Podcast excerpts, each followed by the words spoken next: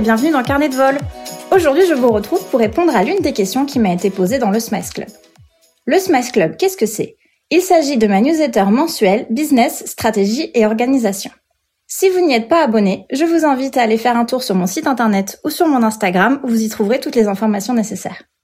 Dans le Smice Club, il y a une section qui s'appelle le Lounge, dans laquelle je propose à mes abonnés de me poser de manière tout à fait anonyme la question stratégie et structuration de leur choix.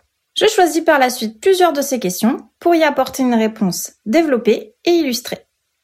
J'essaye au max de faire du time blocking, mais je déborde presque toujours des créneaux prévus, même en ajoutant des blocs vides pour les aléas. Et tout le reste est décalé. Le temps que je termine, le truc commence. Du coup, j'ai l'impression d'être toujours à la bourre. As-tu des conseils?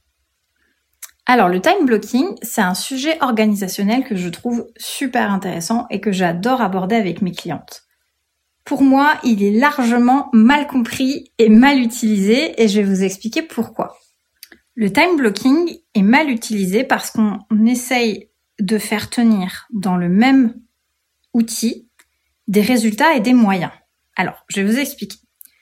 Souvent, on se dit, le time blocking, ça va être miraculeux pour moi, tout le monde en parle, je vais me dire que le mardi de 9h à midi, je gère mes clients et que le mardi de 14h à 17h, je fais ma création de contenu.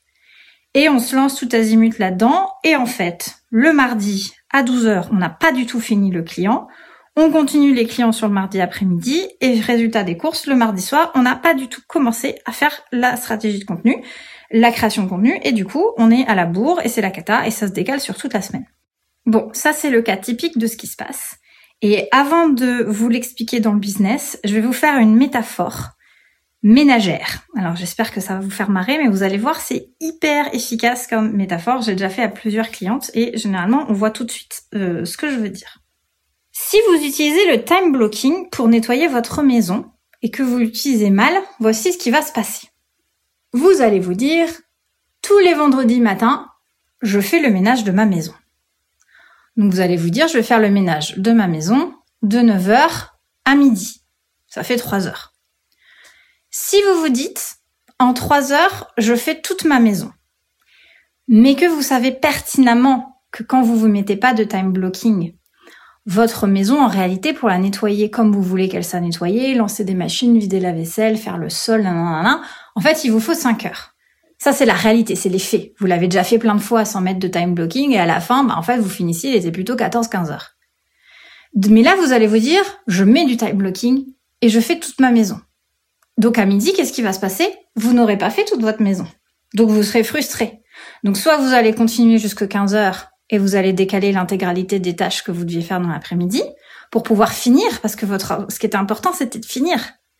Soit vous allez vous dire, bah, je m'arrête avant, mais vous serez frustré parce que, bah, ce sera pas fini. Et donc, encore une fois, ce qui est important, c'était de finir, donc la frustration est là. Ce qu'il faut faire, c'est décider l'objectif de ce qui est important. Est-ce que ce qui est important, c'est de nettoyer toute ma maison? Auquel cas, bah, je me laisse tout le temps qu'il faut pour le faire et ça me prendra 5 heures Ou est-ce que, et c'est là le principe du time blocking, ce qui est important, c'est de nettoyer ma maison, mais pas forcément en entier.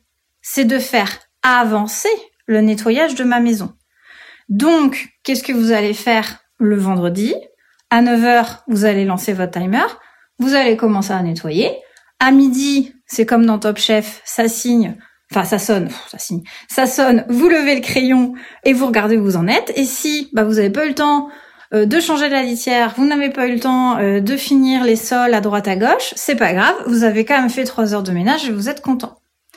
Ou alors, qui est le plus important pour vous, c'est dans cette plage horaire de ménage, c'est de faire votre salle de bain et vos toilettes et votre cuisine parce que c'est proprement dégoûtant et que la poussière et la litière, etc., eh ben, ce sera monsieur ou les gosses qui le feront dans le week-end.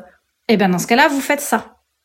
Parce que vous savez que ça, ça rentre. Et que là, c'est réaliste de vous dire qu'en trois heures, vous ferez telle et telle et telle chose. Est-ce que vous voyez où je veux en venir? Dans le time blocking, si on se lance en se disant, j'ai trois heures pour tout faire, vous ne ferez pas tout en trois heures. Soit vous vous lancez en vous disant, ce qui est important, c'est de faire ces tâches-là. Et auquel cas, il y a deux options. Soit ces tâches-là sont bien calibrées pour votre plage de temps. Et auquel cas, ça rentre, tout le monde est content, on se serre la main et c'est la fête. Soit ça ne rentre pas. Et la fois d'après, il faudra ajuster. Et vous dire, bon, finalement, il m'a fallu 5 heures pour faire ma maison. J'avais prévu 3 heures. Ça marche pas. La fois d'après, je mets 5 heures, je serai contente. J'aurais respecté mon time blocking. Comment arriver à ce résultat-là dans votre business? Eh bien, c'est avec un tracking de temps. Si pour onboarder une cliente, vous vous mettez un time blocking de deux heures et qu'en réalité vous mettez quatre heures la première fois, bah la fois d'après mettez-vous quatre heures de time blocking. Sinon vous allez encore dépasser. Si vous remettez deux heures à nouveau, ça va encore déplacer. À moins que petit à petit vous améliorez et que ça mette moins de temps. Mais ça c'est quand même la porte ouverte à la frustration. J'aurais quand même tendance à vous dire, vous mettez 4 heures la première fois alors que vous étiez bloqué 2 heures de temps. La fois d'après, mettez-vous 4 heures. Et si au fur et à mesure du temps, vous arrivez à mettre 2 heures, eh ben, tant mieux, vous reviendrez à un time blocking de 2 heures parce que vous êtes devenu plus efficace.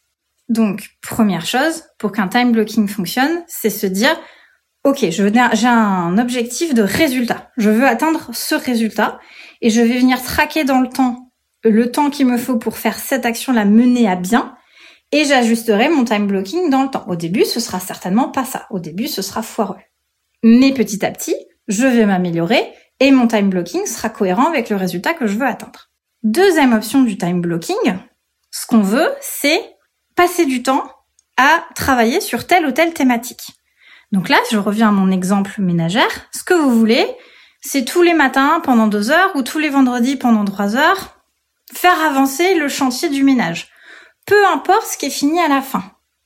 Eh bien, dans ce cas-là, ce qui est important, c'est d'avoir une thématique à travailler et de bien lever le crayon à la fin quand ça se termine. Et de ne pas être frustré parce qu'on n'a pas terminé, mais d'être satisfait parce qu'on a avancé sur le sujet. Vous deviez faire un peu de ménage, vous aviez trois heures pour le faire, à la fin des trois heures, vous dites Ah, ben j'ai fait tout ça en trois heures, c'est pas mal, j'ai bien avancé. Et je recommencerai mardi prochain, comme ça, petit à petit, au fur et à mesure, ce sujet, il avance. Dans votre business, c'est pareil. Si vous devez, par exemple, avancer sur vos clients, si vous n'êtes pas dans une optique de deadline très serrée et que vous êtes à l'aise dans la durée, que vos clients, ils ont ce qu'il faut au fil du temps, etc., vous pouvez vous dire, tous les matins, de 9h à midi, je travaille sur mes clients. Je travaille sur mes clients. Je travaille sur l'avancement de mes projets clients.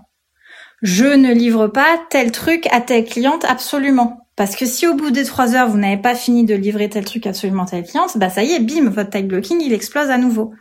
Par contre, si ce, que vous vouliez faire, c'était avancer de manière globale sur vos clients, répondre à tel mail, envoyer tel livrable, peu importe, mais il n'y avait pas d'objectif de résultat. Il y avait un objectif de moyen. Et eh bien là, à la fin des trois heures, vous serez satisfait. Je prends un autre exemple. Création de contenu. Vous mettez un créneau de création de contenu de 4 heures le lundi après-midi. Si vous vous dites, je veux avoir enregistré trois épisodes de podcast absolument, eh bien, est-ce qu'il vous faut trois heures pour le faire? Quatre heures, je sais plus ce que j'ai dit. si vous l'avez fait plein de fois et que vous savez que ça tient dans ces quatre heures, bah tout va bien se passer. Vous allez vous y mettre, vous allez faire vos trois épisodes, et à la fin, vous serez content parce que vous n'aurez pas dépassé. Si les fois d'avant, vous avez vu que ça vous prenait six heures de le faire, vous savez pertinemment, en vous mettant à cette tâche, qu'à la fin des trois heures, vous n'aurez pas fini. Donc vous serez frustré. Donc peut-être que là, il faut plutôt se dire en time blocking, le lundi après-midi, je fais du podcast. Je fais pas trois podcasts. Je fais du podcast. Et donc à la fin de mon lundi après-midi, peut-être que j'aurais fait un épisode et demi. Peut-être deux. Peut-être plus. Mais en tout cas, je serais satisfait parce que l'objectif, c'était de bosser sur la thématique et de faire avancer cette thématique. C'était pas de la finir. Bon, je pense que là, vous avez compris où je voulais vous, vous mener. Mais vraiment, pour que votre time blocking marche, il faut réellement distinguer le moyen du résultat. Est-ce que vous voulez un résultat donné? Auquel cas, il faut que votre plage de time blocking soit adaptée en étant étayée d'heures passées auparavant et de tracking fait auparavant pour que le, bloc de temps corresponde au résultat que vous voulez atteindre. Ça, ça s'acquiert avec le temps et l'expérience. Ou alors ce que vous voulez, c'est avancer tel sujet de manière globale, et c'est bien le moyen qui est important et pas le résultat, c'est bien le temps que vous allez allouer à tel sujet. Voilà, j'espère que ces éléments vont vous aider à mieux comprendre le time blocking, à mieux l'utiliser et à vous libérer de toute la frustration que ça peut provoquer quand c'est mal, euh, mal fait. Merci d'avoir écouté cet épisode de Carnet de vol. S'il vous a plu, n'hésitez pas à le noter 5 étoiles sur votre plateforme d'écoute. On se retrouve très prochainement pour un nouvel épisode et en attendant, retrouvez-moi sur mon site internet ou sur Instagram. Allez, bye